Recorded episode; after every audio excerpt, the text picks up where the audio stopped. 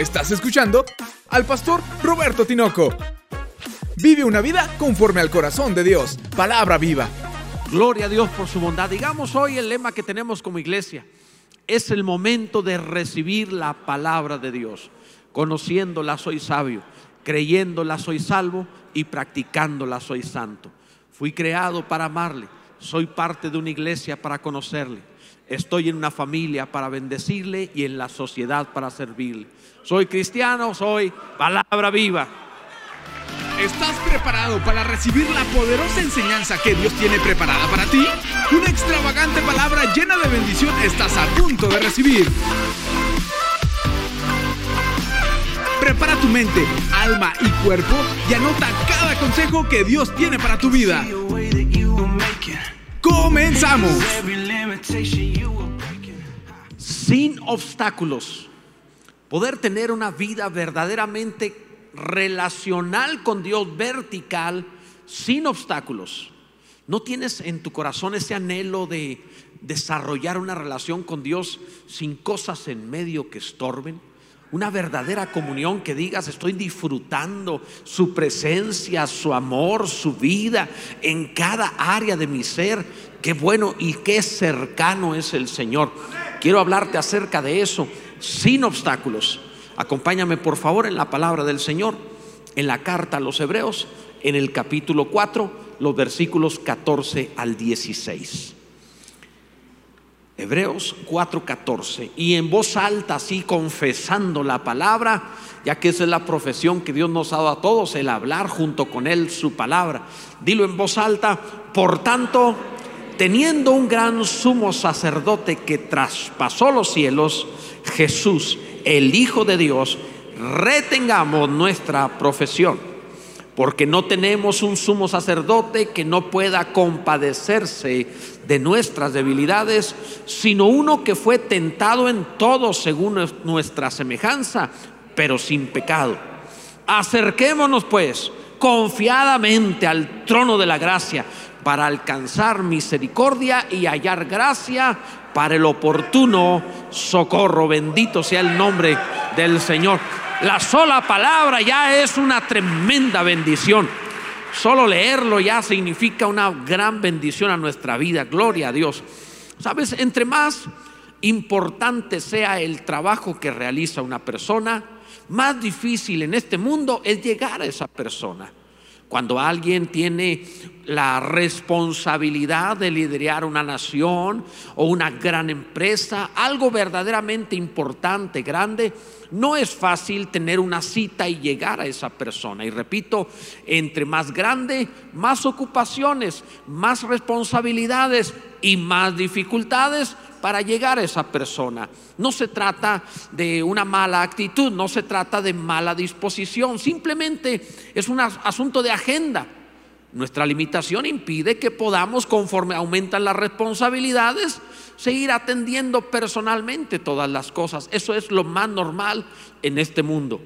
Sin embargo, con nuestro Dios no tenemos ese problema, sino que podemos ir libremente hacia Dios, acercarnos Ahora entendamos, se trata de Dios.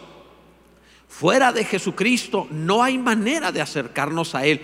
Es total y absolutamente imposible tener una relación real, genuina con Dios sin Jesucristo.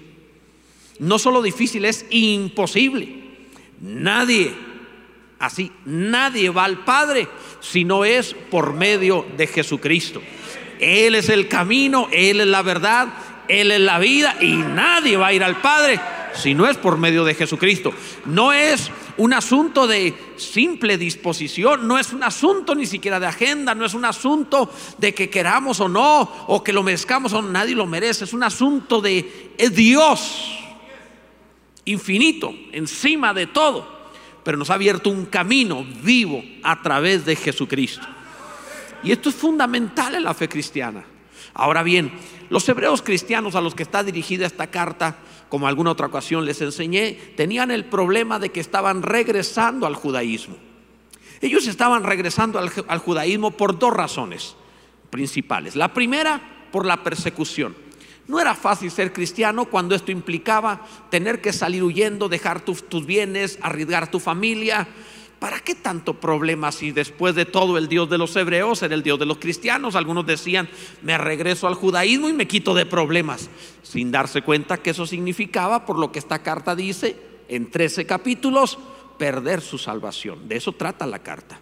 Ahora bien, la segunda razón por la cual se escribe esta carta era que ellos regresaban, o mejor dicho, la segunda razón por la cual ellos regresaban al judaísmo era no solo la persecución, sino que de pronto, acostumbrados a la religión judía, el cristianismo se convirtió en algo para ellos insípido.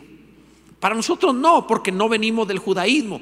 Pero para ellos, después de 1500 años de judaísmo, les parecía insípido. No tenían lo majestuoso de los rituales, de las fiestas, de las ceremonias, todo lo que eran los sacrificios, las ropas sacerdotales, la música, las trompetas, el, el, toda el show que había en el templo de Jerusalén, la grandiosidad de lo que realizaban a través del judaísmo.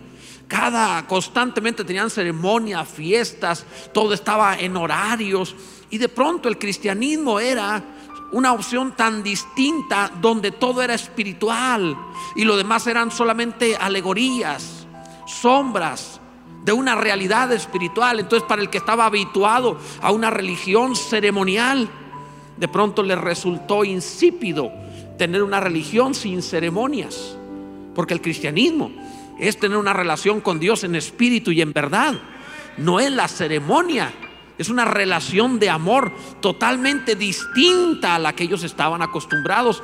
Así que significaba algo difícil. Y el escritor les tiene que decir, ahora tenemos algo que ellos no tienen. Tenemos acceso libre, abierto, sin obstáculo. Bendito sea Dios, a nuestro Padre Celestial. Dios es bueno. Gloria a Dios. Y ahí es donde versa nuestro mensaje. Un mensaje en el cual tenemos que ver, tomando las palabras del escritor inspirado por el Espíritu Santo, vemos varias cosas. Primero, nuestra verdadera profesión. Ya una vez te hablé de eso, bueno, algunas ocasiones he hablado de estas cosas. Nuestra verdadera profesión.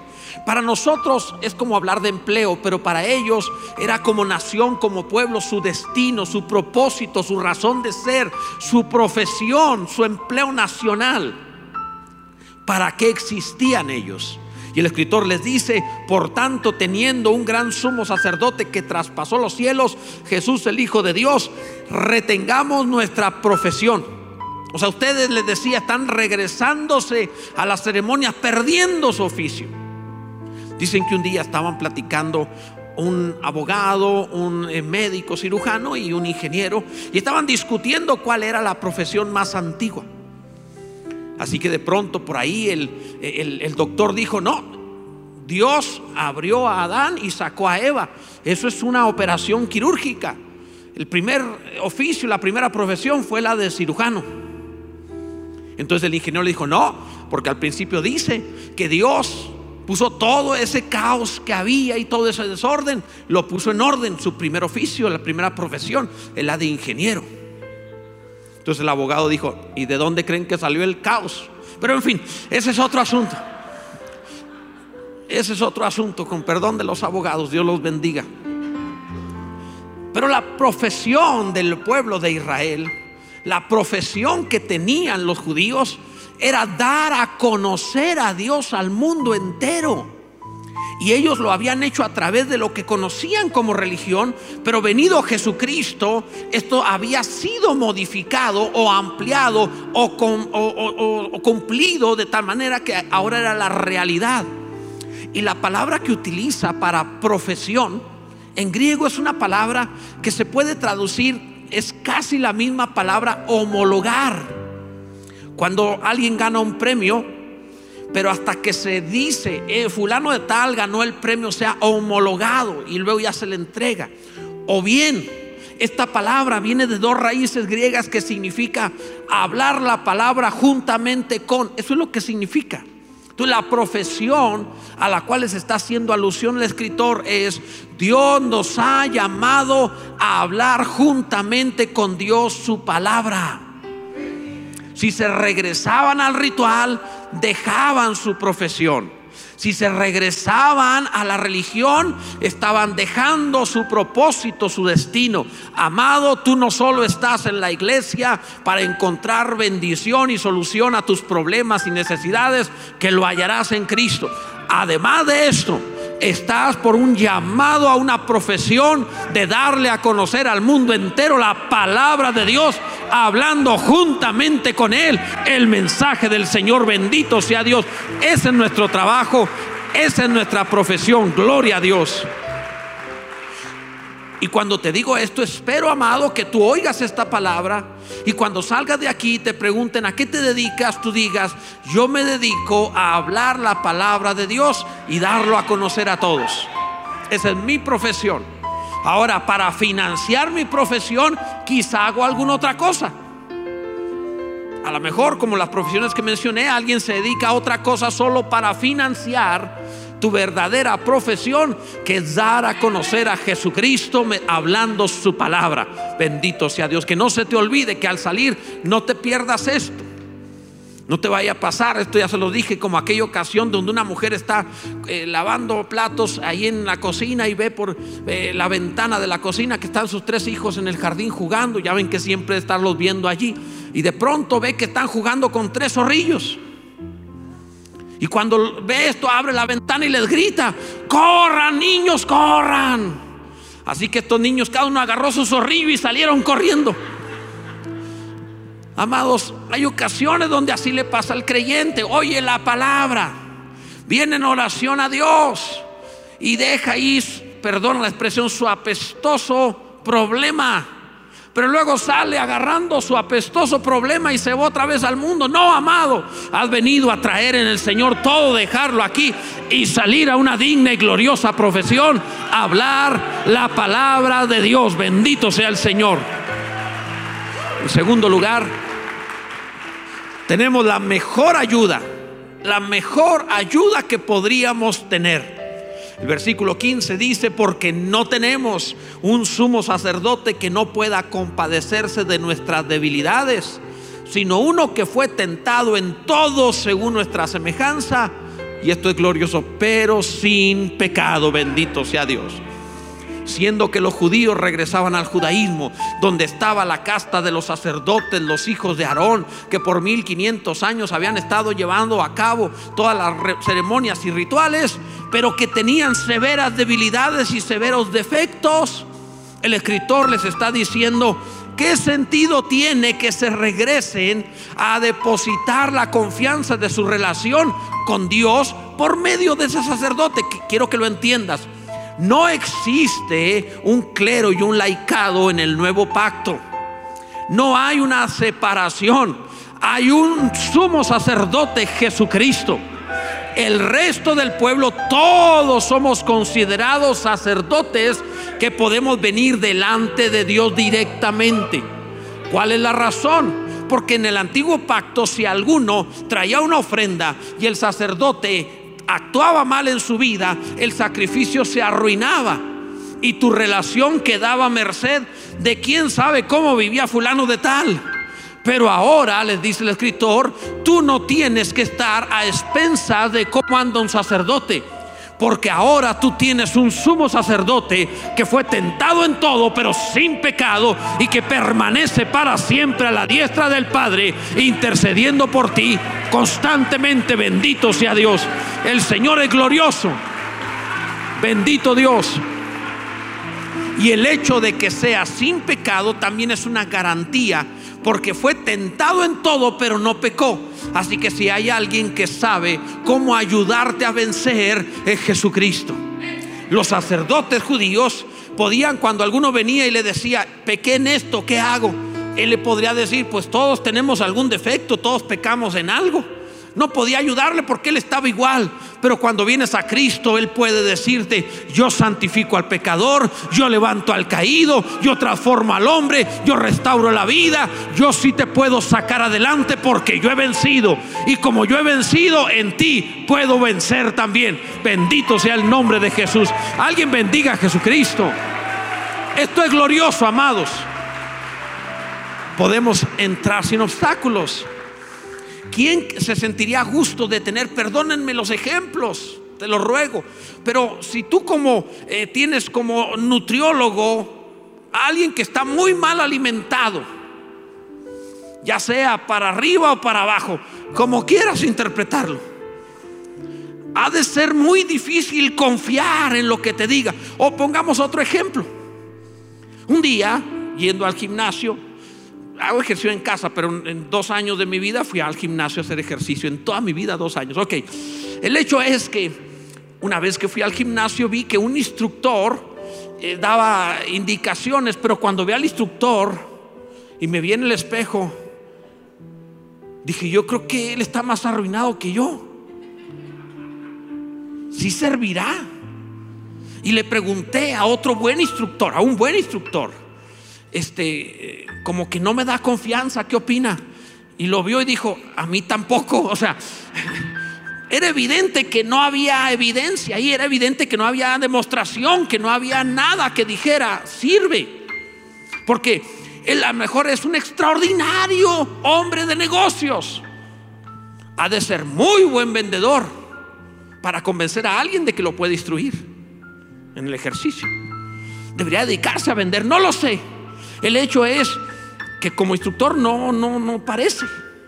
Entonces, escucha, al decir esto no lo digo peyorativamente, lo digo como una ilustración exclusivamente de que tú no te estás acercando a un hijo de Aarón que batalla igual que tú y yo con el pecado, sino te acercas a Jesucristo el único ser humano que vivió entre nosotros todos los días de su vida sin haber pecado, a pesar de que el diablo y todo demonio se esmeraron todo el tiempo de su vida en provocar la mínima falta, el Cordero de Dios fue hallado sin defecto, sin error, sin pecado, sin debilidad, glorioso y puede socorrernos porque conoce el camino de regreso al Padre. Bendito sea Dios. Alguien debe bendecir a Jesús. Gloria a Dios. Acerquémonos a Dios en base a eso. Acerquémonos a Dios. Oremos. ¿Por qué no habríamos de orar después de lo que la palabra nos enseña? Acerquémonos pues teniendo esta libertad, teniendo todo esto, ¿por qué no habríamos de orar? Amados, todo lo que el hombre necesita en la vida siempre le presiona a buscar eso. Si tiene hambre, es presionado a buscar qué comer si tiene necesidad de algo, lo que sea en este mundo, humanamente hablando, lo va a buscar. Sea salud, sea diversión, sea beber algo, lo que sea. Cada vez que el hombre necesita algo, lo busca, lo procura. En menor o mayor, o mayor grado, pero todos procuramos lo que necesitamos, incluyendo la religión, cualquiera que sea. El hombre procura realizar un sitio de culto al cual ir para buscar satisfacción en aquello que cree. Dios mismo puso un punto de referencia de encuentro con él en la Biblia. Puso un huerto del Edén para encontrarse con Adán. La Biblia dice que venía al huerto al, calor de la tarde para hablar con Adán. Era su punto de encuentro, el huerto del Edén. Por eso cuando el hombre peca y es expulsado del huerto, es expulsado de la relación con Dios. Y de la misma manera, más tarde Dios le habría de decir a Moisés, edifica un tabernáculo porque quiero estar en medio de mi pueblo. Y el que quiera venir a mí vendrá al tabernáculo y lo atenderé.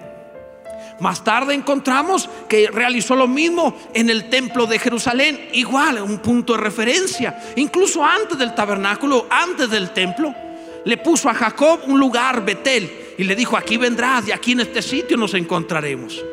Un punto de referencia un lugar donde encontrarse. Hoy podemos efectivamente hallar a Dios en todo lugar. Es verdad que puedo orar en todas partes, pero cuando la Biblia dice acerquémonos, está diciendo que de todas maneras tendrás que orar.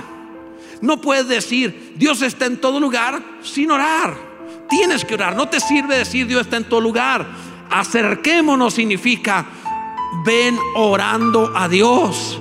Levanta tu oración, levanta tu voz y clama a Dios. Aunque esté en cualquier lugar donde tú te encuentres, necesitas venir a Él orando.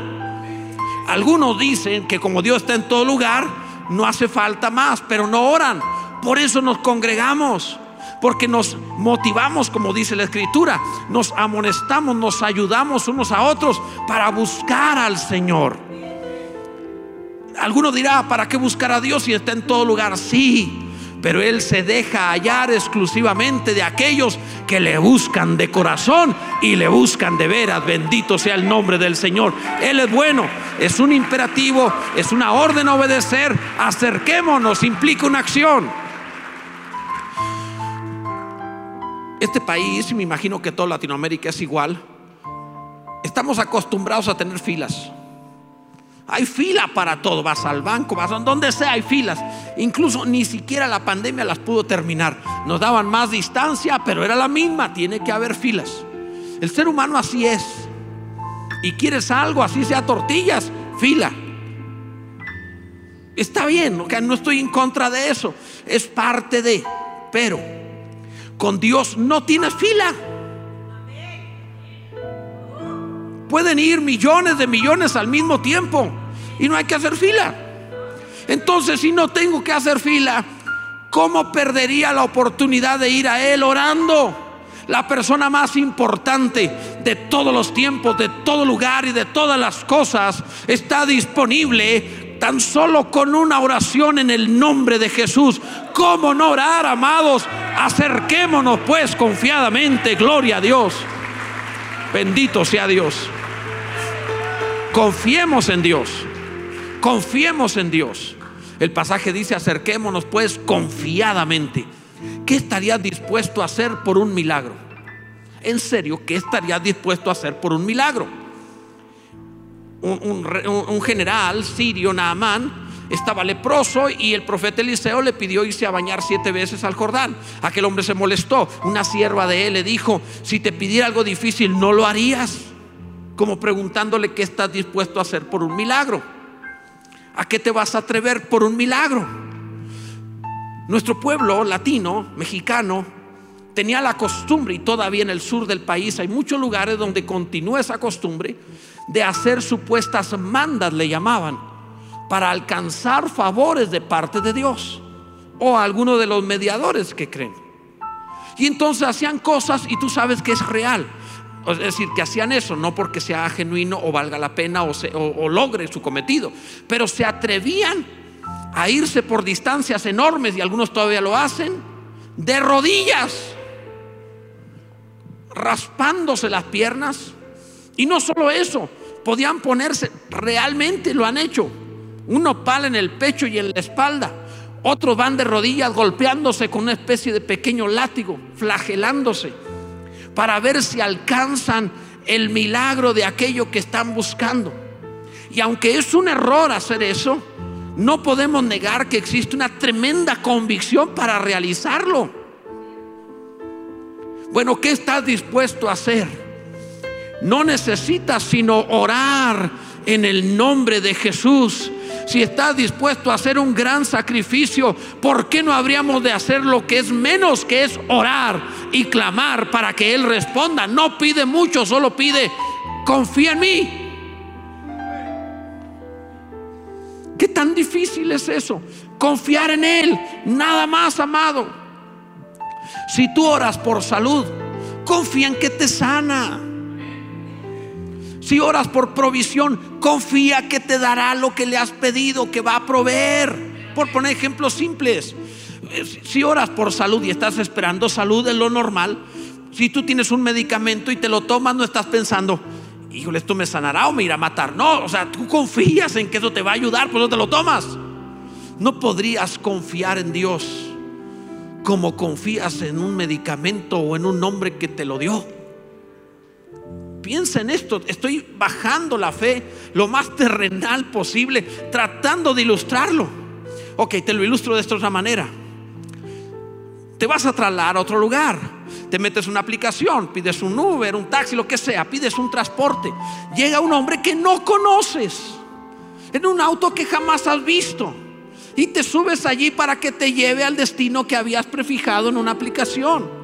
Y confías en ese hombre. Tú no sabes cómo viene, cómo conduce, si te va a llevar o no. No tienes idea si es pirata o genuino. O sea, te vas a confiar. Y hay cada historia.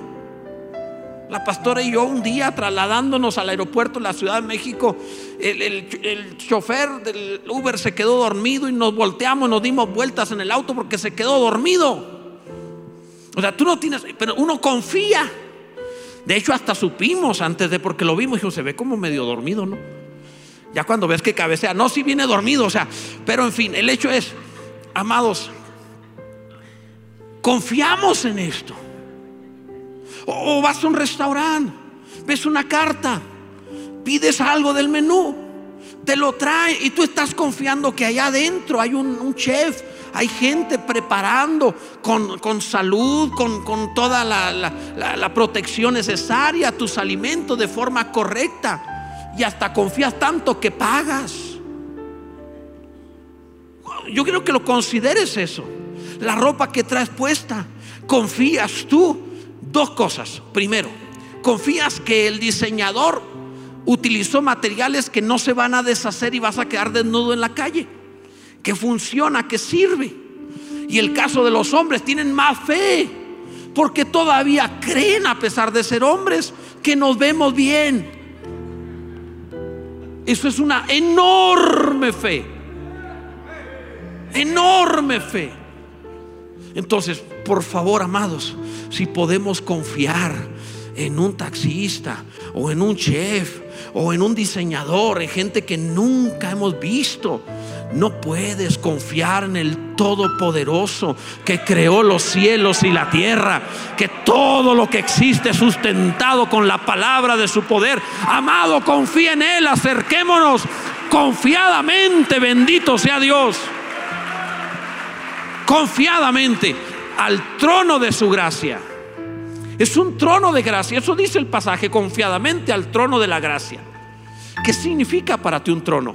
Probablemente para, un, para ti un trono significa autoridad, gobierno, significa poder, significa reinado, significa algo eh, majestuoso. Para todos un trono tienes ese tipo de ideas. Pero nadie pensaría trono de gracia, de favor, de misericordia, de compasión, de oportunidad. Es muy distinta la idea. La idea humana es un trono, poder, autoridad, dominio.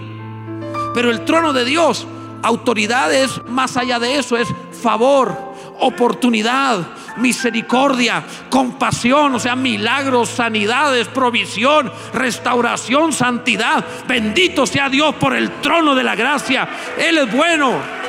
Gloria a Dios. No te estás acercando a un Dios enojado. Él es Dios de gracia. Un día viendo por qué había fracasado en un, documental de YouTube, por qué había fracasado la Segunda Guerra Mundial, una de las razones que daban era porque los generales tenían mucho miedo de acercarse a, Hitler, a Führer. Así que llegaban y preguntaban, ¿cómo amaneció? ¿Cómo está hoy? No, pues está muy enojado, no vengo mañana. Entonces no importaba que fuera urgente decirle, estamos perdiendo el frente en tal lugar. No le decían porque significaba, está de malas, me fusila. Así que no podía haber cambios de gobierno. ¿Qué vamos a hacer? Ni modo, pues así, que perdemos la guerra, pero yo no me arriesgo a que me mate. Porque la autoridad que tenían era la de un loco dispuesto a matar a cualquiera. No es lo que dice la palabra respecto de Dios. No dice acércate al Dios enojado que está dispuesto a matarte, que está esperando que te equivoques. Dice acércate confiadamente al trono de la gracia. Acércate al que tiene oportunidad, acércate al que tiene misericordia, acércate a aquel que te quiere ayudar, acércate al Señor. Él te va a bendecir, bendito sea Dios. Alguien debe bendecir el nombre de nuestro Dios y darle gracias por su generosidad. Ayuda sin merecerlo, amados, que esa es la otra donde nos falla constantemente, tan habituados a la religión, pensamos constantemente que me lo tengo que ganar que si hago esto, esto, o porque hice tal cosa, no lo puedo alcanzar, no lo merezco. Así que como no lo merezco, no me va a responder. Y de pronto reducimos la respuesta divina a megasantos, a impecables, a los que no fallen. Ese no es Dios, amados. El pasaje dice, acerquémonos pues confiadamente al trono de la gracia para alcanzar misericordia. Tiene un trono de la gracia no para recibir el mal, sino el bien, pero habla de alcanzar misericordia.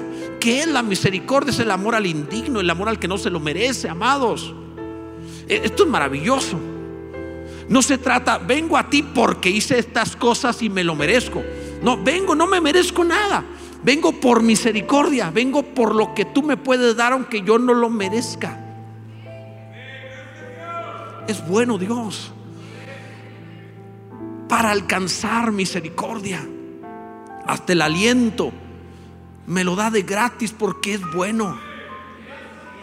¿Cómo quiero convencerte que sepas quién es Dios?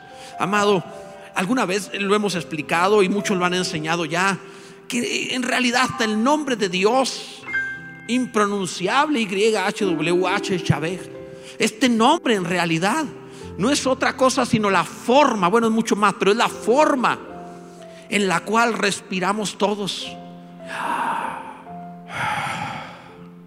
El sonido que haces con cada respiración es el nombre de Dios una y otra vez. Desde que el bebé entra al mundo y respira, desde ahí comienza todo lo que respire, alabe al Señor, desde ahí inicia.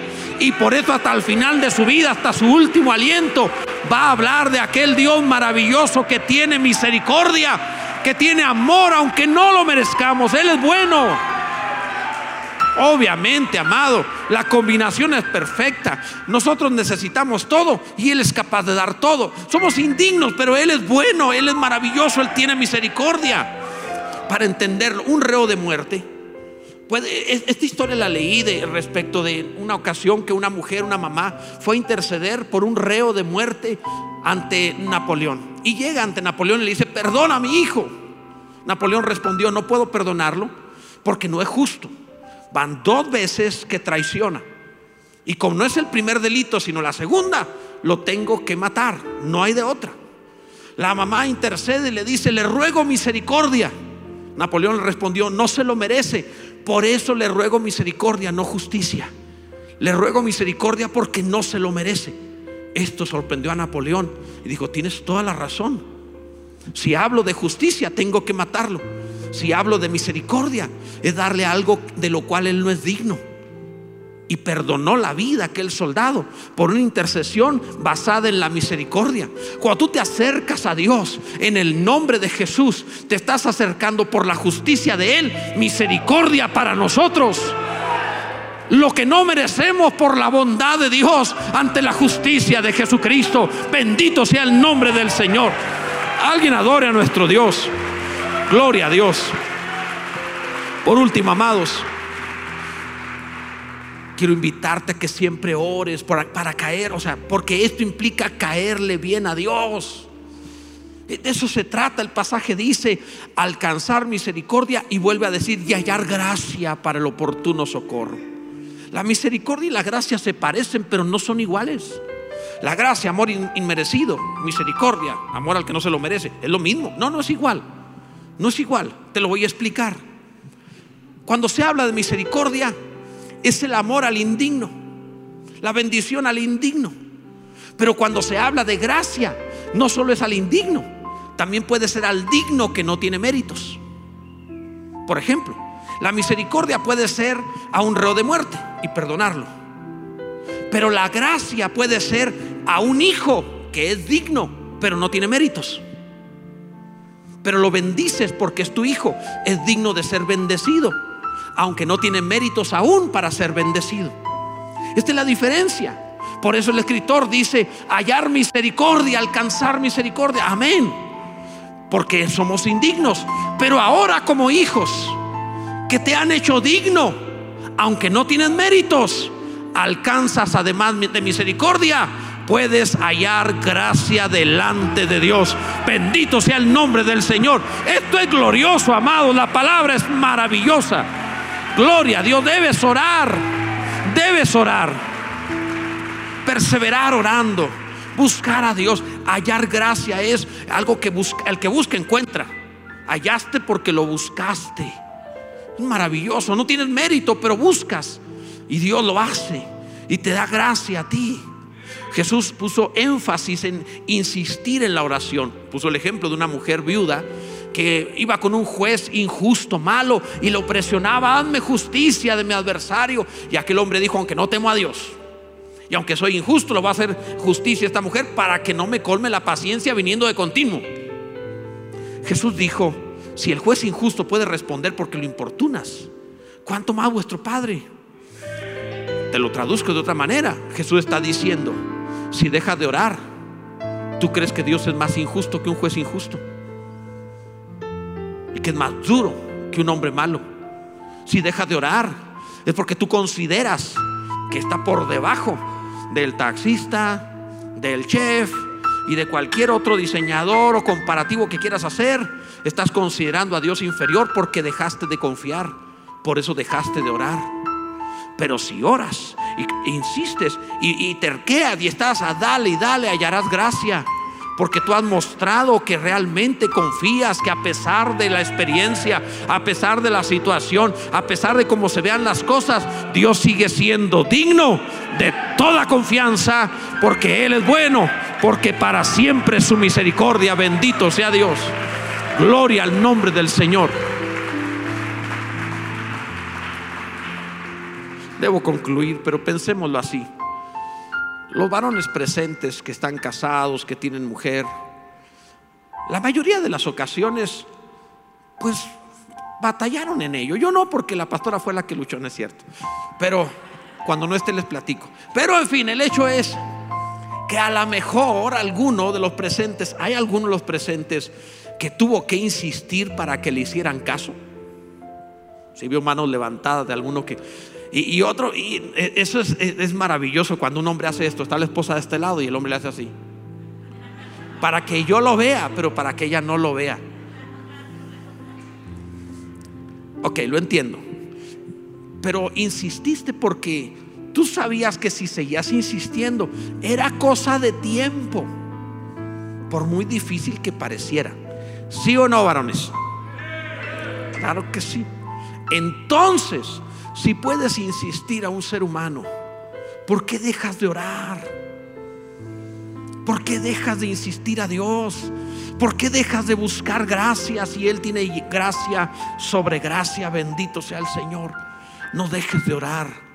Ora todas horas, mañana, tarde, noche, donde vayas, cuando te acuerdes, clama a Dios constantemente. Si alguien te ve orando, que no importe, no se trata de presumirle a nadie, pero continúa, mantente buscando a Dios permanentemente.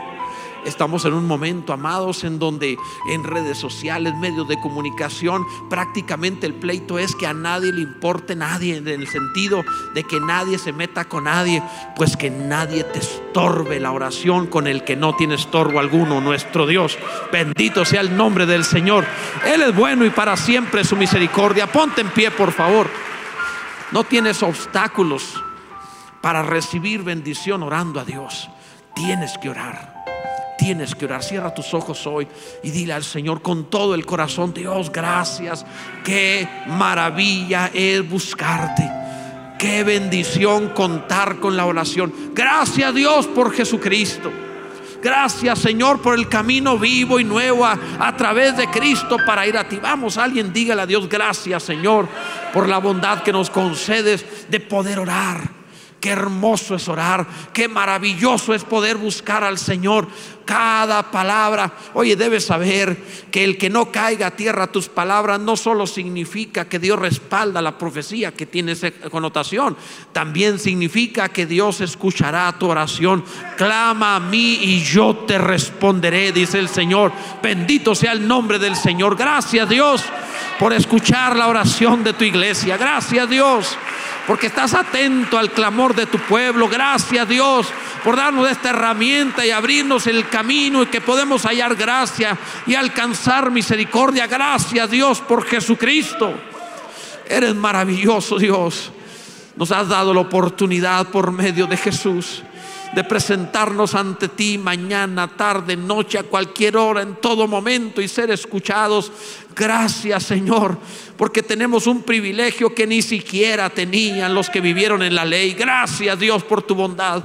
Ahora, Señor, atiende la oración de tu iglesia, atiende el clamor de cada uno de tus hijos y concédele que sepa, Señor, que le respondiste, que sea evidente que tú has dado respuesta a su oración para motivarlo a él y a los que le conozcan a seguir orando. Gracias por tu bondad en Cristo Jesús. Dios es bueno, amados. Bendito sea Dios. Si hay alguno agradecido con Dios, haga un santo escándalo para Él diciendo, gracias Dios, bendito sea el Señor. Oh, cuán bueno es Él. Gloria a Dios. Bendito sea Dios. Qué maravilloso es el Señor. Toma tu lugar, por favor, amado.